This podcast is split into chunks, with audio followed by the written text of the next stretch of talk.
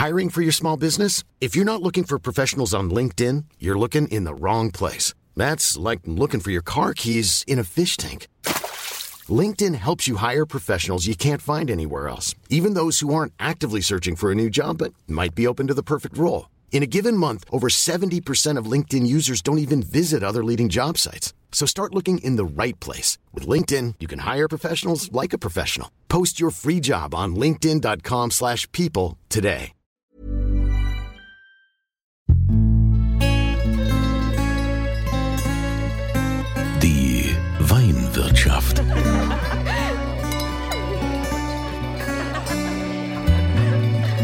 Das schöne Leben mit Andreas Kunze. Willkommen in der Weinwirtschaft. Ich freue mich, dass ihr wieder mit dabei seid, dass wir den deutschen Wein noch größer machen, als er schon ist. Meine Liebe zum Wein aus deutschen Landen ist unermesslich und ich stelle euch immer wieder interessante Winzer vor, auch mal Sommeliers oder eben Tipps rund um den Wein hier bei uns im Land. Und ähm, ja, auch, dass ihr sagt, hey, davon habe ich noch nie was gehört, da war ich noch nicht. Einfach so ein paar Impulse euch zu geben, dass es sich lohnt, beim Winzer mal vorbeizuschauen. Heute begrüße ich wieder eine Frau. Wir sind in der Pfalz unterwegs unterwegs in Edenkoben. Ne, das ist in der Nähe von äh, Neustadt an der Weinstraße, ist also auch an der Weinstraße gelegen. In Edenkoben gibt es auch die sogenannte Riedburg und die Riedburgbahn. Das ist so ein, so ein Sessellift, so ein Einser-Sessellift. Bin ich schon zigmal gefahren. Ist total schön, die Umgebung. Und man hat da auch einen traumhaften Blick. Und da wachsen auch wunderbare Weine. Und da begrüße ich die Christine, beziehungsweise auch äh, Chrissy, nennen ja die meisten sie, vom Weingut Fitz Schneider. Servus.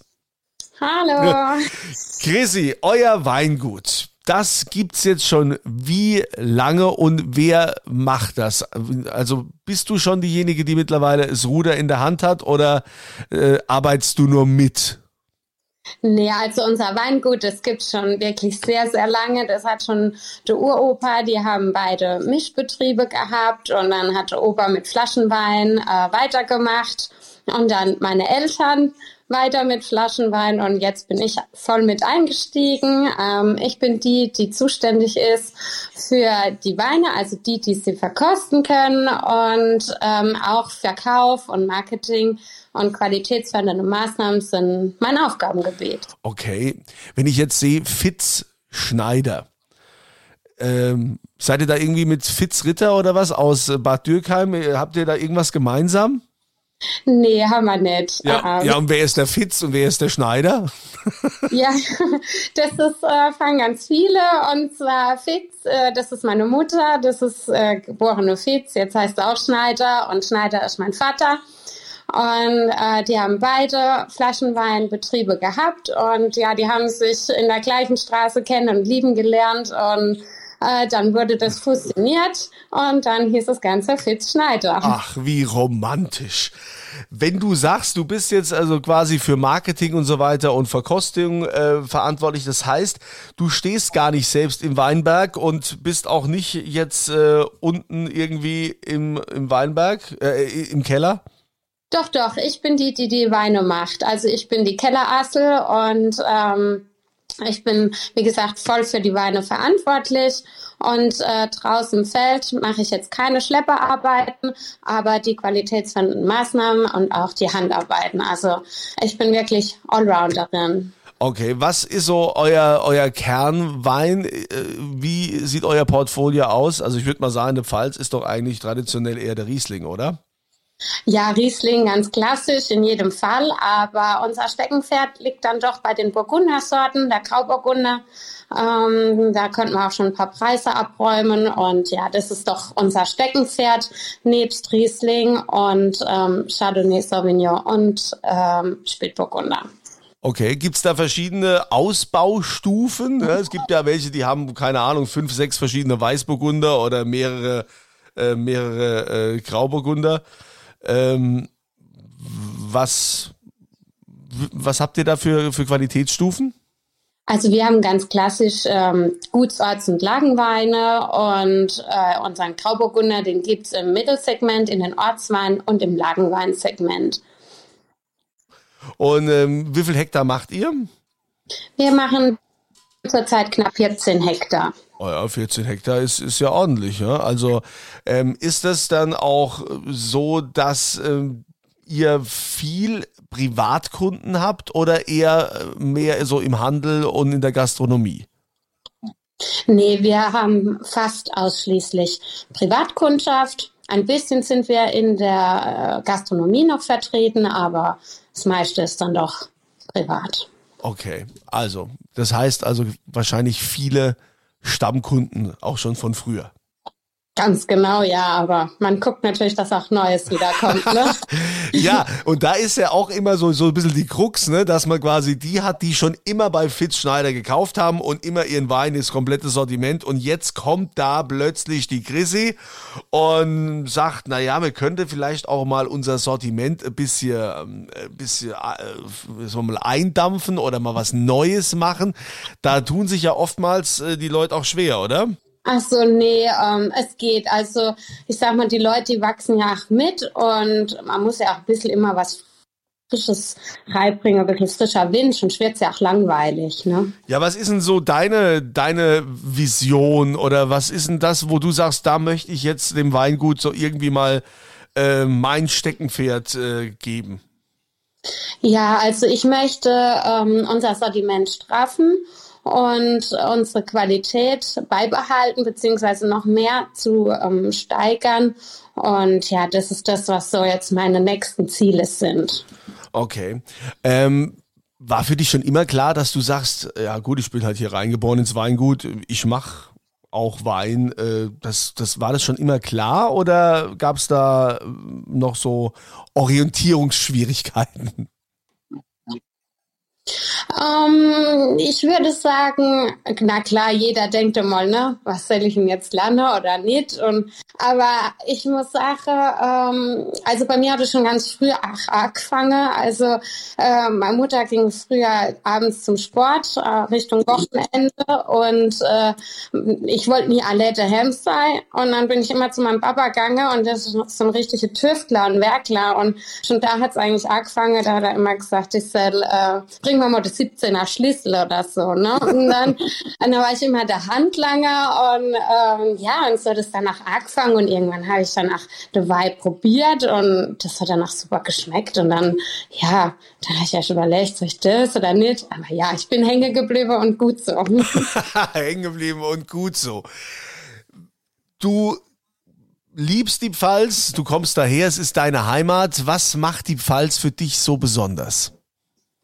Ah, ganz klar, natürlich die Geselligkeit, ne? Also wir Pelzer sind halt schon, also ich finde die cool, ne? Also und unser Klima ist toll und ähm, ja, leider im Moment die Feste gibt's ja nicht so, aber ja, also die Pfalz für mich ist die Landschaft und die Geselligkeit und die aufgeschlossene Art von den Menschen. Könntest du dir denn eigentlich auch vorstellen, ich meine, du machst jetzt den Wein in der Pfalz, könntest du dir vorstellen, jetzt zum Beispiel auch an der Nahe oder in, in der Mosel in einem Weingut zu arbeiten? Nee. nee. nee. Also da liebe ich die Pfalz sehr. Nee, ja, es ist ja für, für euch, für euch Winzer in der Pfalz ist es ja oftmals auch einfach, wo man sagt, naja, äh, wir machen einfach ein bisschen Gutsriesling. Da machen die ja eh in der Pfalz immer meistens äh, Scholle draus. Ist ja immer, ist ja immer der Schollewein. Da hat man es ja einfach und muss ja gar nicht so anspruchsvoll gute Wein machen. Na, das würde ich, also die Konkurrenz schläft nicht. Also es muss jeder Wein gut sein und man darf nichts vernachlässigen. Also die Weine sind die Babys, also da geht nichts, ja. Aber war nicht schon mal so irgendwie der Gedanke, ich meine, viele Touristen, die irgendwie aus ganz Deutschland mal in die Pfalz kommen und dann das erstmal erleben mit diesem Doppelglas, ne, mit diesem 05er Glas, wo also dann gibt's ja entsprechende Mischung, wo ganz viel Wein reinkommt und nur so ein bisschen ähm, Sprudelwasser. Und dass man dann so sagt, ja, eigentlich ist das ja auch schon ein bisschen schade. Ich würde viel lieber, dass die Leute lieber mal ein bisschen von meinem Sauvignon Blanc trinken, von meinem Silvaner, Grauburgunder, sonst was, sollen sie doch lieber mehr Flaschenwein kaufen, als dass die ständig nur diese, diese Rieslingscholle trinken. Hm, ja klar, die, die, die gibt es immer. Aber ähm, also ich muss dazu sagen, gute Wein gibt eine gute Scholle. Ne? Also, also da kann man wirklich was mache draus, aber Ja, also jeder wie er will, ne? Also Stängelgläsel schmeckt und als Schale, als Feierofenschale oder auf dem, auf dem Fest schmeckt es ach gut. Also. Das hast du ja schön gesagt. Es Stängelgläsel, es Stängelgläsel, das ist ja goldig. Mhm. Herrlich.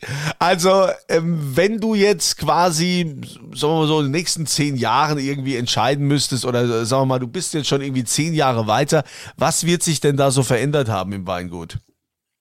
Also, wie gesagt, ich möchte das Sortiment straffen und äh, qualitativ an manchen Stellschrauben äh, noch ein bisschen mehr gäbe, damit auch die Sorte ähm, mehr auf den Standort und auf die Lage, wie gesagt, noch ein bisschen mehr raus ja, dass ich da noch ein bisschen mehr rauskitzle kann. Und ähm, das ist so eigentlich mein Ziel und noch der ein oder andere Handel ähm, hier in der Umgebung, dass man da reinkommt, ja.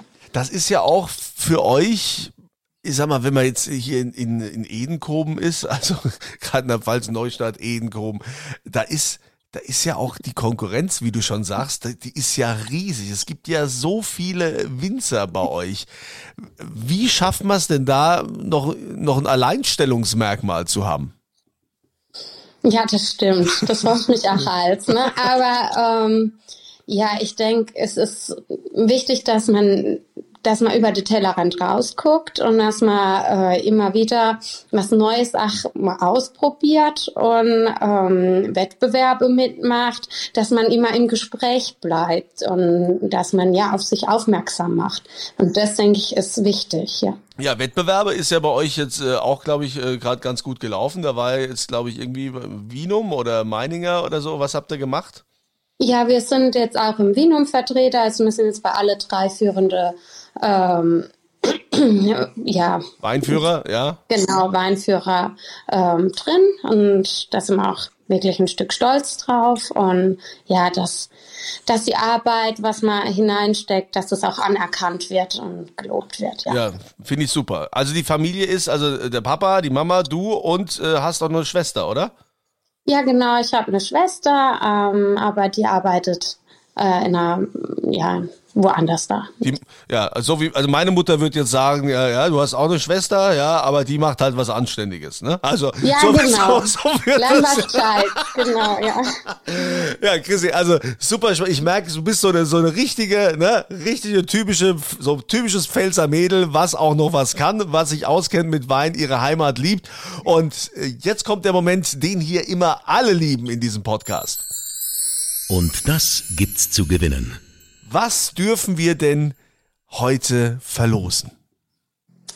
Ihr dürft verlosen ein Grauburgunder, Trocken, ein Riesling und ein Sauvignon Blanc. Oh, gleich ein Dreierpaket. Ja. Das finde ich ja. aber toll. Das finde ich aber, aber nicht. Ah, das, das, das finde ich sehr großzügig. Also derjenige, der das dann bekommt, der wird sich sehr freuen. Es gibt dazu auch immer eine Frage. Auf podcast.kunze.tv klicken, dann gibt's dann dieses Formular, da tragt ihr eure Adresse ein und dann immer Antwort zur, zur Frage. Die Frage lautet, wie heißt diese Bahn? dieser Sessellift in Edenkoben. Ja, das ist so ein Einerlift, der führt dann hoch auf eine Burg.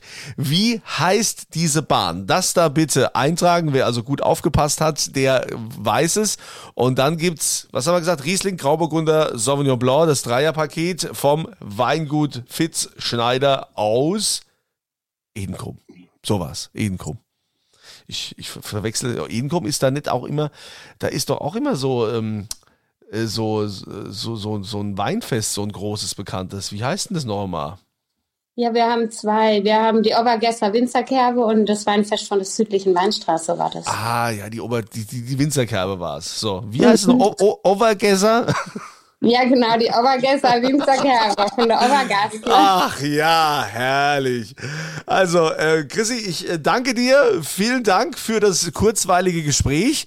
Ich wünsche dir weiterhin viel Erfolg. Bist ja auch, bist ja auch jetzt verheiratet, gell? Ja, ist noch recht frisch, oder? So lange ist es noch gar nicht her. Doch, schon drei Jahre jetzt. Schon drei Jahre. Mein Gott, wie die Zeit rennt, ja? Ja. So, und was ist so mit Kindern und so? Ist das schon Ja, geplant? haben wir jetzt auch eins. Ja. ach Gott, also auch schon. Du siehst, ich hänge voll hinterher, ja. Das liegt aber wahrscheinlich daran, dass ich auch schon wieder ein Jahr älter bin und äh, ja, was will man machen? Ne? Meine Tochter ist jetzt zehn geworden, ja. Von daher, äh, ah, ja, gut. Also, Chrissy, vielen Dank für das Gespräch. Vielen Dank für deine Zeit. Ich wünsche dir viel Erfolg. Und ähm, euch wünsche ich auch natürlich eine erfolgreiche Woche, ein schönes Wochenende und immer volle Gläser. Die Weinwirtschaft.